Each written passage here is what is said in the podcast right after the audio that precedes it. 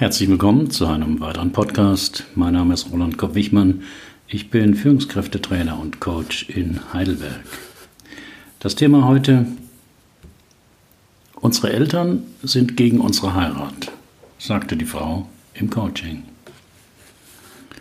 Die Ablösung von den Eltern im Erwachsenenalter ist eine notwendige Voraussetzung, um eine gesunde und stabile Beziehung zu sich selbst und anderen leben zu können. Doch ist diese Ablösung mitunter nicht leicht für beide Seiten. Wie es doch gehen kann, lesen Sie in meinem neuen Fallbericht. Dass man seinen Ehepartner selbst aussucht, ist für uns heute selbstverständlich. Doch das war nicht immer so. Dass Ehen arrangiert wurden, gab es auch bei uns bis ins 20. Jahrhundert. Und in vielen Königshäusern ist das bis heute gängige Praxis zum Machterhalt und aus finanziellen Gründen. Über die Hälfte aller Hochzeiten weltweit werden arrangiert, vor allem in Südasien, im Mittleren Osten sowie in einigen afrikanischen Ländern. Konkret heißt das, die Eltern oder andere, meist ältere Familienangehörige, suchen dem Sohn oder der Tochter den Partner fürs Leben. Daran musste ich denken, als meine Klientin Ramona L 34 Jahre vor mir saß. Klar, das läuft heute völlig gegen unsere Auffassung von Wahlfreiheit, sich den Partnern von Dritten aussuchen zu lassen. Denn über die Ablösung von den Eltern im Erwachsenenalter liest man ja heute überall. Andererseits ist die Partnersuche via Parship und Co. nicht auch arrangiert. Da prüft eben der Algorithmus die Passung. Es könnte alles so schön sein, stöhnte die Klientin im Drei-Stunden-Coaching. Mein Mann und ich kennen uns seit neun Jahren, wohnen seit vier Jahren zusammen. Ich arbeite im Familienunternehmen meiner Eltern, aber seit wir gesagt haben, dass wir heiraten wollen, ist zu Hause der Teufel los. Wie äußert sich das? frage ich nach. Es vergeht keine Woche, wo es nicht zu blöden Gesprächen über dieses Thema geht warum wir überhaupt heiraten müssen. Viele, Jahr, viele Paare würden doch auch ohne Trauschein zusammenleben. Und ob ich wisse, was eine Scheidung heutzutage kostet. Solche Sachen. Und wie reagieren Sie auf diese Einmischung? erkundige ich mich, nichts Gutes ahnend. Na, ich verstehe meine Eltern ja. Das heißt, ich versuche, sie zu verstehen.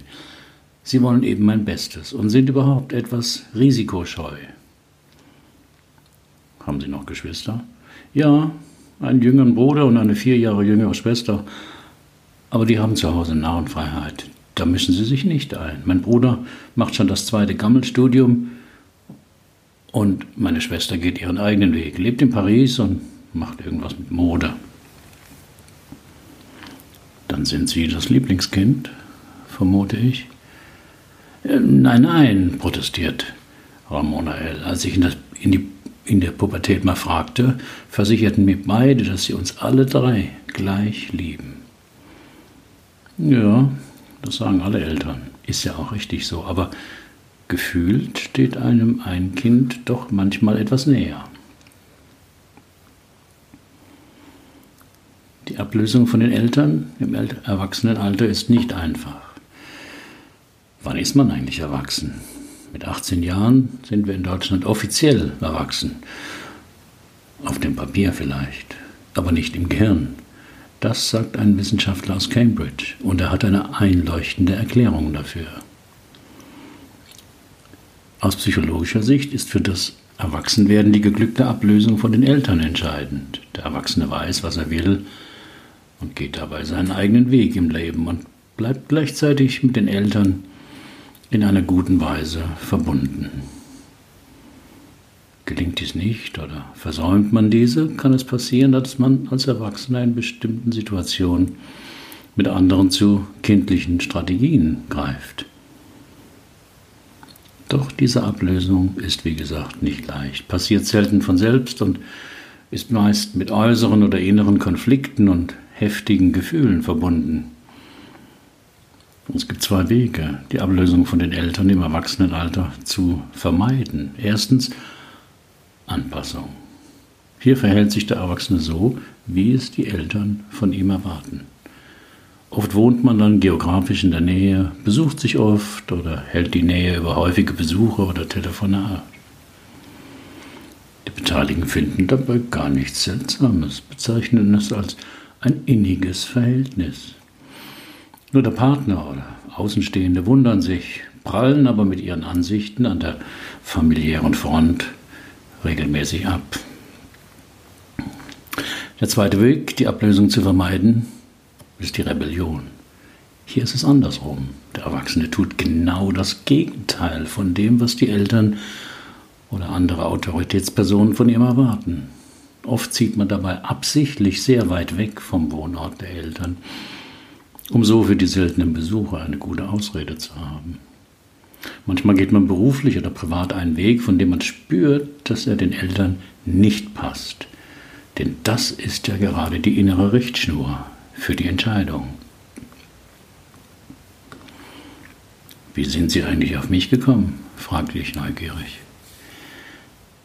Durch eine Freundin, die mir ihr Buch Frauen wollen erwachsene Männer empfohlen hatte und meinte, darin würde ich meinen Mann wiedererkennen. Und? Haben Sie? Ja, zu großen Teilen schon. Mein Mann ist ein behütetes Einzelkind. Der Vater war immer nur am Arbeiten. Die Mutter widmete sich nur ihrem Kind, damit er sich möglichst optimal entwickelt. Verzichtete sogar auf ihre eigene Karriere. Mit seiner Mutter ist er heute noch sehr eng.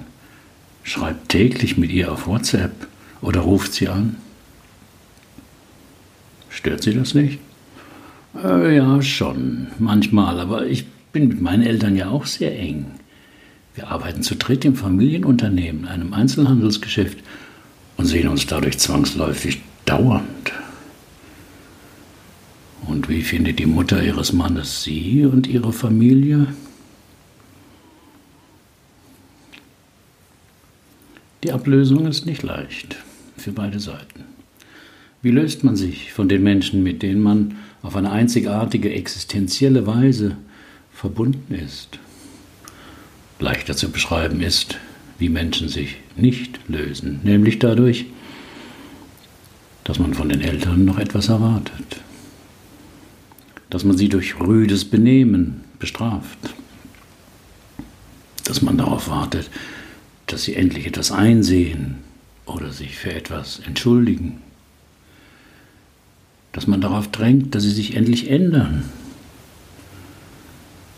dass man sie verachtet, oder hasst.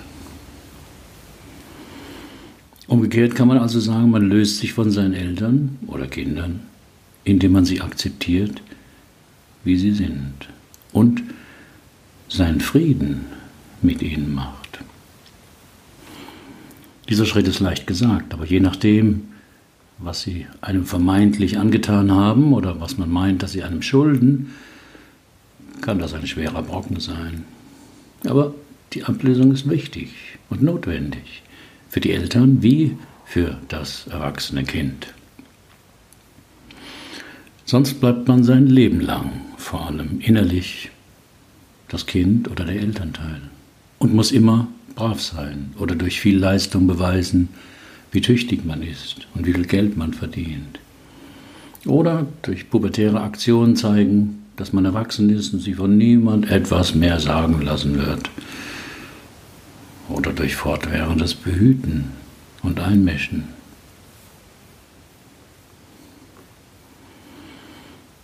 Und wie findet die Mutter ihres Mannes sie und ihre Familie? wiederholte ich meine Frage.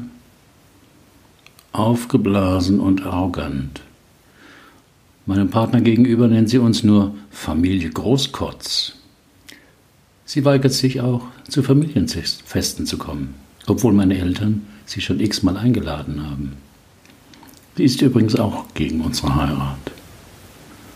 Mit welchem Argument?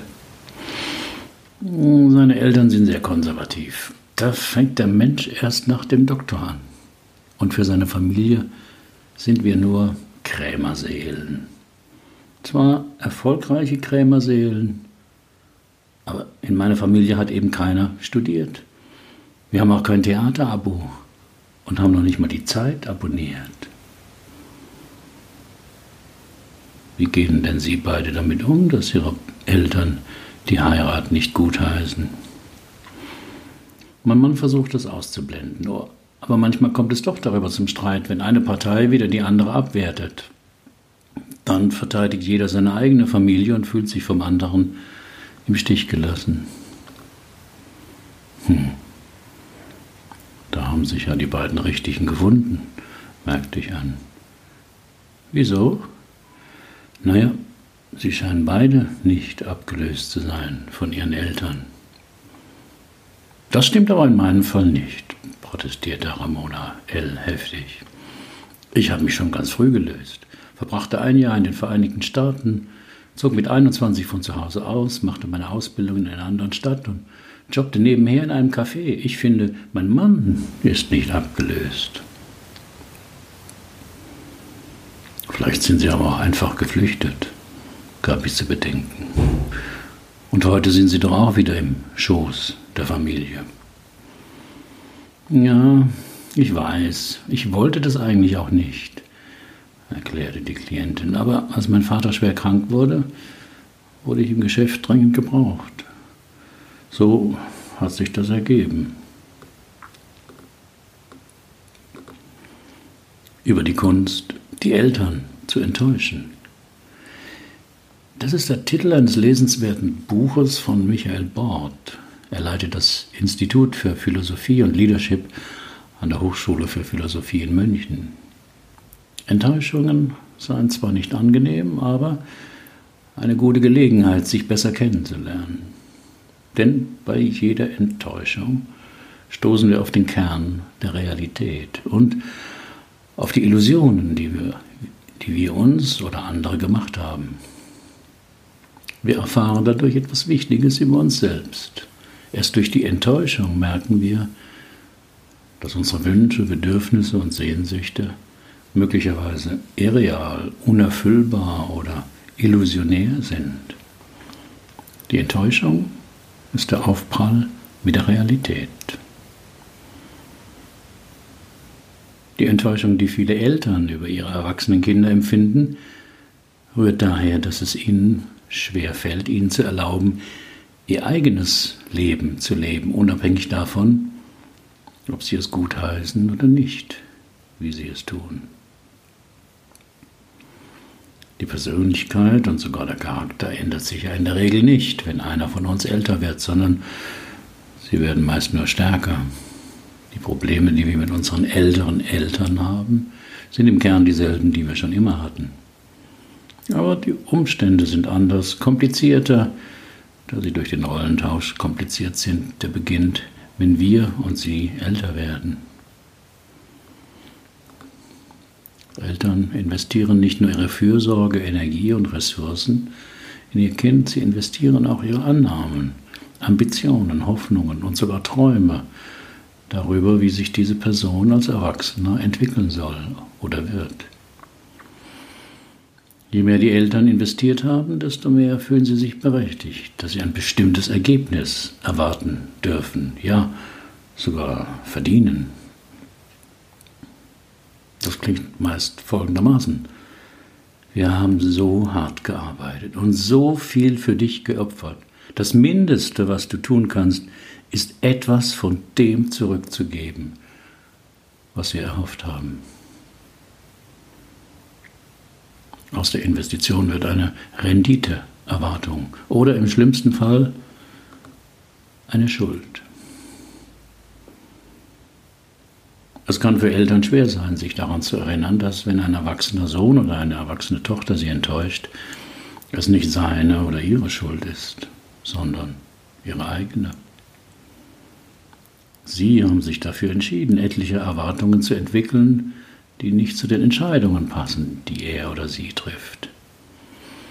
Als das Kind und der Jugendliche von ihrer Fürsorge abhängig lebte, bestand ein Teil des Lebens zu ihren Bedingungen darin, ihre Erwartungen zu erfüllen. Aber sobald der Sohn oder die Tochter zu einem jungen Erwachsenen herangewachsen ist, lebt er oder sie unabhängig und zu seinen eigenen Bedingungen. Kinder sind Gäste, die nach dem Weg fragen. Dieses Zitat der italienischen Reformpädagogin Maria Montessori beschreibt eine gute Haltung, die Eltern ihren Kindern gegenüber einnehmen können. Kurz gefasst bedeutet dies, den Gästen einen guten Ort anzubieten und ihnen so lange Sicherheit und liebevollen Halt zu geben, bis sie ihren Weg selber gehen können.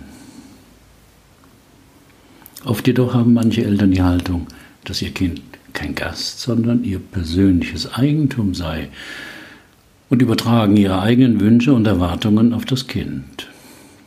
Daraus kann sich emotionaler Missbrauch entwickeln. Die häufigsten Formen davon lesen Sie auf meinem Blog im Artikel. Wem gehört mein Leben? Diese Frage spielt in vielen meiner Coachings eine zentrale Rolle. Vor allem bei Menschen, die das Gefühl haben, über ihr eigenes Leben nicht ausreichend bestimmen zu können.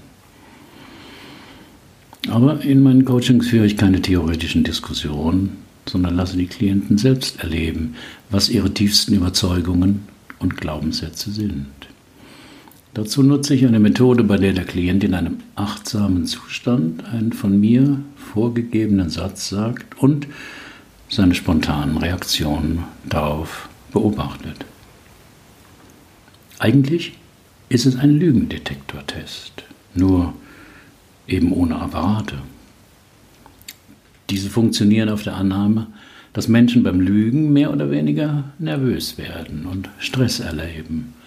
Auch wenn diese Nervosität dem Gegenüber unsichtbar bleibt, erzeugt sie doch durch das vegetative Nervensystem unwillkürliche Reaktionen.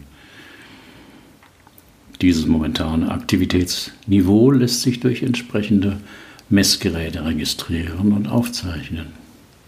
Geeignete Reaktionen sind unter anderem Änderung der Atemfrequenz, des Pulses, des Blutdrucks und des Hautwiderstands.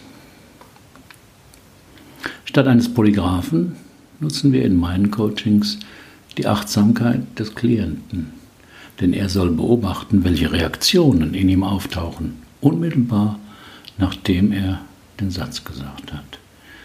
Mit Reaktionen sind gemeint Körperempfindungen, Gefühle, und Gedanken. Die Logik dahinter entspricht der vorgeschlagene Satz seiner inneren Überzeugung, wird er keinen Stress erleben, sondern ziemlich neutral zustimmen. Denn die Sätze sind immer positiv und drücken meist einen wahren, objektiven Sachverhalt aus. Stimmt der vorgegebene Satz jedoch nicht mit der inneren Wahrheit des Klienten überein, wird er dem Satz nicht neutral zustimmen können, sondern Stress oder Widerstand erleben. Und dann sind wir auf der Spur eines inneren, meist unbewussten Konflikts. Sie können das hier gleich mal ausprobieren. Machen Sie es sich bequem, wenn es die Situation erlaubt. Schließen Sie Ihre Augen und sagen Sie nacheinander langsam die folgenden Sätze. Ich bin ein guter Mensch. Alle meine Gefühle sind in Ordnung. Das Leben trägt mich. Vermutlich haben Sie unterschiedliche Reaktionen auf diese drei Sätze wahrgenommen spüren vielleicht bei einem Satz Widerspruch oder ein komisches Gefühl.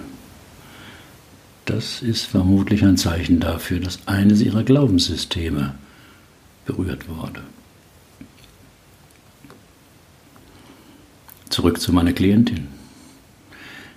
Da ich schon früh die Vermutung hatte, dass Ramona L. nicht gut abgelöst von ihrer Herkunftsfamilie ist, sagte ich, nachdem sie achtsam geworden war, zu ihr, ich bitte Sie mal den Satz zu sagen, mein Leben gehört mir. Die Klientin reagierte sofort. Sie riss die Augen auf und starrte mich ungläubig an. Das kann ich nicht sagen, antwortete sie dann tonlos. Warum nicht? Das klingt für meine Eltern wie eine Kampfansage. Und wie klingt es für Sie, wollte ich wissen? Anmaßend, als wollte ich Sie aus meinem Leben raushaben. Wenn Sie das ein Stück weit könnten, wäre das doch vermutlich gut für Sie, gab ich zu bedenken. Darf ich das denn? fragte die Klientin.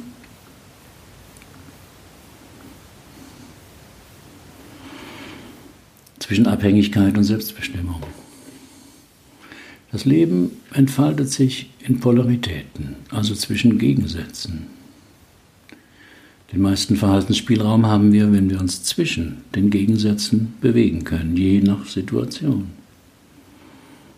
Eine der wichtigen Polaritäten im Leben ist die zwischen Abhängigkeit und Selbstbestimmung. Als Menschen sind wir immer wieder abhängig von anderen Menschen, doch oft wollen wir auch ganz autonom unser Leben bestimmen. Mit Selbstbestimmung ist gemeint, dass jeder Mensch selbst darüber entscheiden darf, wie er leben möchte. Diese Freiheit, über sein Leben selbst zu bestimmen, ist ein Menschenrecht, das auch durch unsere Verfassung geschützt wird. In unserem Grundgesetz steht deswegen auch in Artikel 2 Absatz 1, dass jeder das Recht auf die freie Entfaltung seiner Persönlichkeit hat. Natürlich nicht unbeschränkt. Deswegen steht im Grundgesetz auch, dass die Freiheit dort endet, wo sie die Rechte anderer verletzt oder gegen die Vorschriften unserer Verfassung verstößt. Außerdem ist Freiheit auch immer mit Verantwortung verbunden. Ein Erwachsener ist für die Folgen seines Handelns verantwortlich. Bei Kindern und Jugendlichen gilt das mit Einschränkungen.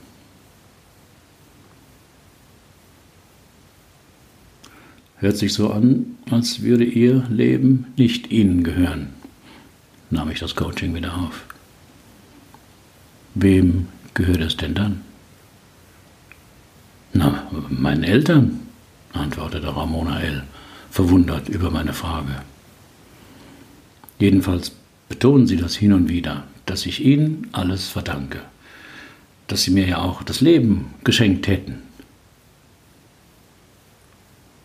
Das stimmt, antwortete ich.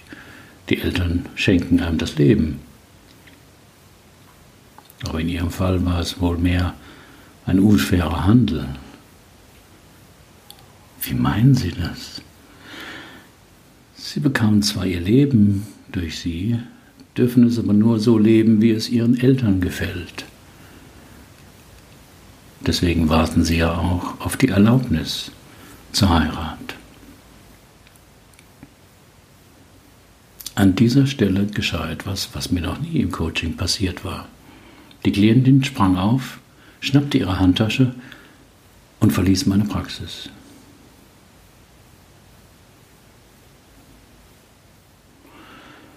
dass in meinem Drei-Stunden-Coaching die Klienten oft starke Gefühle erleben, bin ich gewohnt. Das ist auch so beabsichtigt. Der innere Konflikt, der das Denken und das Handeln des Klienten lähmt, muss emotional erlebt werden. Dennoch war ich über die Reaktion von Ramona L. überrascht. Mehr noch, ich machte mir Sorgen. War ich zu konfrontativ vorgegangen? Hatte ich Ihren Auftrag an mich falsch verstanden? Ich rief sie nach zehn Minuten auf dem Handy an. Nur die Mailbox. Abends versuchte ich es noch einmal, mit demselben Ergebnis. Dann schrieb ich eine E-Mail und erkundigte mich, wie es ihr ginge. Nach einer Woche kam ihre Antwort. Sie habe einen schrecklichen Krach mit ihren Eltern gehabt und habe lange mit ihrem Mann gesprochen. Sie hätte das Experiment mit dem Satz auch mit ihm gemacht und er habe den Satz auch nicht rausgebracht. Daraufhin hätten sie spontan beschlossen, eine Woche wegzufahren, ohne ihre Eltern zu informieren. Aus der Woche wäre jetzt ein ganzer Monat geworden und es ging ihnen gut. Sie hätten viel zu besprechen und würden Pläne für ihre Zukunft machen. Nach einem Dreivierteljahr kam noch eine Mail mit der Nachricht von ihrer Hochzeit. Seine Eltern waren dabei gewesen, ihre Eltern hatten die Einladung ausgeschlossen. Ich schrieb zurück, dass die Pubertät dazu diene, sich in der Beziehung zu den Eltern zu vergewissern, dass man ein eigenständiger Mensch sei, mit ganz unterschiedlichen Vorstellungen und Wünschen, dass man also getrennt sei von den Eltern, aber sich verbunden fühlen könne. Verbunden, nicht gefesselt. Bei, bei manchen käme die Pubertät eben spät im Leben. Wichtig sei, dass man sie überhaupt erlebe. Wie ging es Ihnen mit der Ablösung von Ihren Eltern? Wenn Sie wollen, schreiben Sie Ihre Erfahrung als Kommentar unter meinen Blogbeitrag. Auf meinem Blog finden Sie auch weitere Fallberichte aus meiner Coaching-Praxis. Haben Sie auch ein Problem, das Sie bisher nicht lösen konnten? Dann buchen Sie auch ein 3-Stunden-Coaching oder kommen Sie in mein Seminar Lebensthemen klären. Nur sechs Teilnehmer, zweieinhalb Tage, ein Coach.